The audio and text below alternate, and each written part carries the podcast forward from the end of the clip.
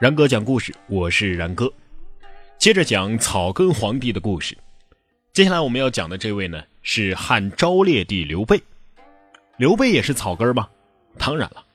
不论刘备再怎么苦心积虑的跟中山靖王刘胜这个喜好酒色的大蛀虫攀上关系，都改变不了一个事实，那就是刘备也是一个草根阶层。不论是《三国演义》还是《三国志》。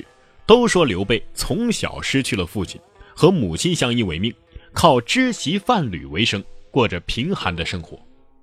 史书上说刘备是双手过膝，自顾能见其耳，而且啊还学得喜怒不形于色的本领。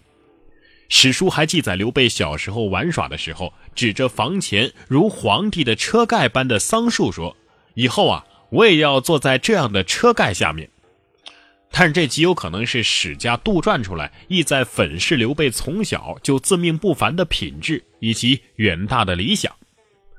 刘备呢是在黄巾起义的时候开始发迹的，同关羽、张飞转战各地是屡建功勋，并且开始有了自己的一个据点但是，在那个英雄辈出、诸侯割据、混战连绵、弱肉强食的时代，刘备的实力太小了。因此，为了保护自己，等待一展宏图的时机，刘备在残酷的时代学会了忍耐的性格和委曲求全的精神。刘备先后投靠过公孙瓒、陶谦、吕布、曹操、袁绍、刘表、孙权，十足是一个投机主义者，也是一个忘恩负义的典型者。刘备最善于见风使舵了，也是最善于过河拆桥的。吕布、曹操对他都有救助之恩呐。但是都被刘备给算计过，特别是吕布，还是间接被刘备害死的，气得吕布临死前大喊：“你这个大耳朵的家伙，最没有信用了。”曹操呢，帮助刘备脱离险境，还任命他为豫州牧，并且给他军队讨伐袁术。可是没想到啊，刘备讨伐袁术是假，夺取徐州才是真的，气得曹操是直跳脚啊！可就是这么一个小人，却在各地都被当作英雄或者是救世主来看待，连曹操这样的三国时期的大枭雄都对他赞赏有加，将其视为与自己同等的仅有的两个英雄之一。所谓煮酒论英雄，曹操说：“今天下英雄，唯使君与操耳。”就是说的这个吗？赤壁之战使得刘备咸鱼翻身，短短数年就夺得荆州、益州，成为与曹操、孙权并列的三大势力之一。公元二二一年，刘备在成都即位称帝，随即就头脑发热的去讨伐孙权，名为为关羽报仇，实为啊夺回荆州。结果呢，在萧亭一战当中败于年轻的东吴将领陆逊，被火烧连营七百里啊。狼狈的逃回了白帝城。公元二二三年，刘备在惭愧当中死去。关于刘备的家世啊，坊间也是各有说法，但是目前主流的说法呢，大约有三种。一说呢是汉景帝之子中山靖王刘胜之后。这个中山靖王刘胜啊，是汉景帝的儿子贾夫人所生，封中山，称中山靖王。他这个人呐，喜酒好色。说是生了一百二十多个儿子，其中有一个叫刘真的儿子呢，被封为了潞城亭侯。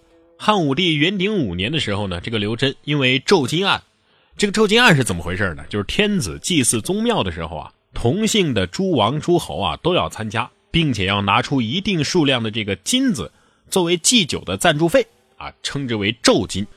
汉武帝呢，为了加强中央集权，削弱诸侯分散势力。以诸侯的金子成色差、分量不足等等为借口，削夺了一百零六个诸侯的爵位和封地，刘真也就包括在内。这个刘真呢，因为咒金案失去了爵位，封地呢也就随之被取消了。从此，刘真的这一支属就居住在涿郡涿县，而刘备呢，就是涿县刘真之后。根据《三国志·蜀书·先主传》当中的记载，刘备字玄德，涿郡涿县人。是汉景帝的儿子中山靖王刘胜的后人，刘胜的儿子刘真在汉武帝元狩六年，也就是公元前一一七年，封为潞城亭侯，因为咒金案失去了侯位。显然，《三国志》的作者陈寿啊是采用了这样一个说法的。而陈寿本人就是蜀汉末期、西晋初期的人，他的记载应该还是很有信服力的。而同样是出自于《先主传》中，刘备宗长袁启曰：“武宗中有子儿，非常人也。”并且这位刘备的宗长刘元起啊，经常资助刘备，甚至可以说把他当成自己亲生儿子一样看待。从这个叙述当中呢，读者就不难发现了，刘备其实并不是出身在贫苦的家庭。相反，他的背后啊有一个庞大的家族，即《先主传》一处就记载了刘备的叔父子敬、宗长袁启、袁启的儿子德然三人。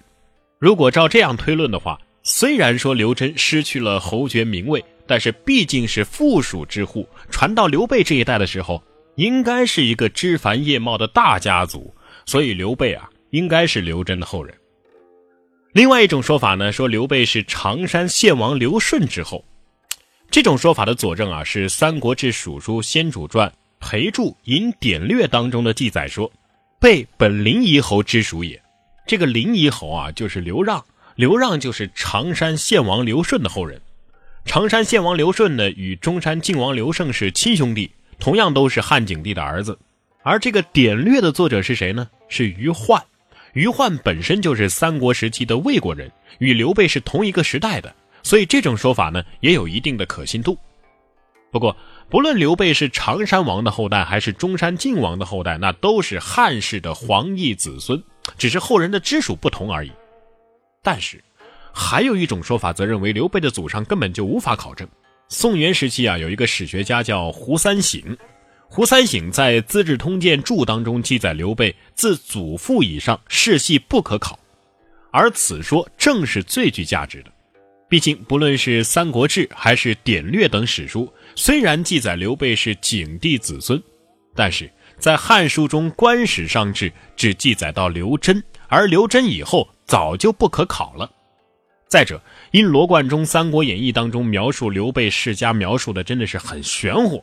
这《三国演义》第二十回曹阿瞒、许田打为董国舅，内阁受诏这一章当中记载说。次日，献帝设朝，操表奏玄德军功，引玄德见帝。玄德据朝，拜伏于丹池。宣帝上殿，问曰：“亲祖何人呢？”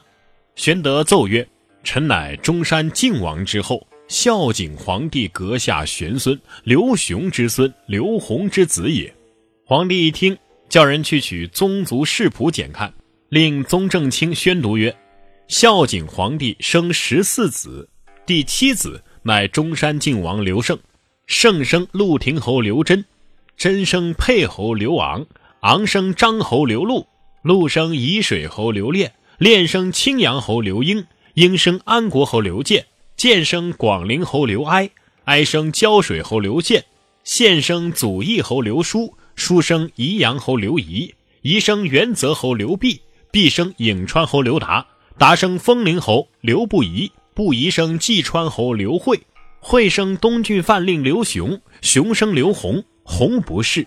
刘备乃刘弘之子也。就这么一大段啊，听上去挺过瘾的，但实际上是乱用人名、乱排辈分，更是虚构出了一堆假名字。前面我们都说了，刘真因为骤金案失去了爵位，那他的后人怎么可能继续封王封侯呢？所以《三国演义》之说呀，更加佐证了刘备世系的不可确定性。以上咱们说了刘备家世的主流的三种说法，不过但凡读史之人略微思考一下，大概都能明白，不论是正史、野史，古时候的史书啊，往往对历史名人总会采取一些夸大其词的写法。就比如说《三国志·魏书·武帝纪》记载，曹操是汉初曹参之后，而曹操的祖父曹腾是个太监，曹操的父亲曹嵩呢，是人家过继给曹家的。也就是说，曹操本姓根本就不姓曹。那么，本没有曹姓血统的曹操，又如何能够与名臣曹参扯上关系呢？纵观史书上啊，像这样的荒谬之处还数不胜数。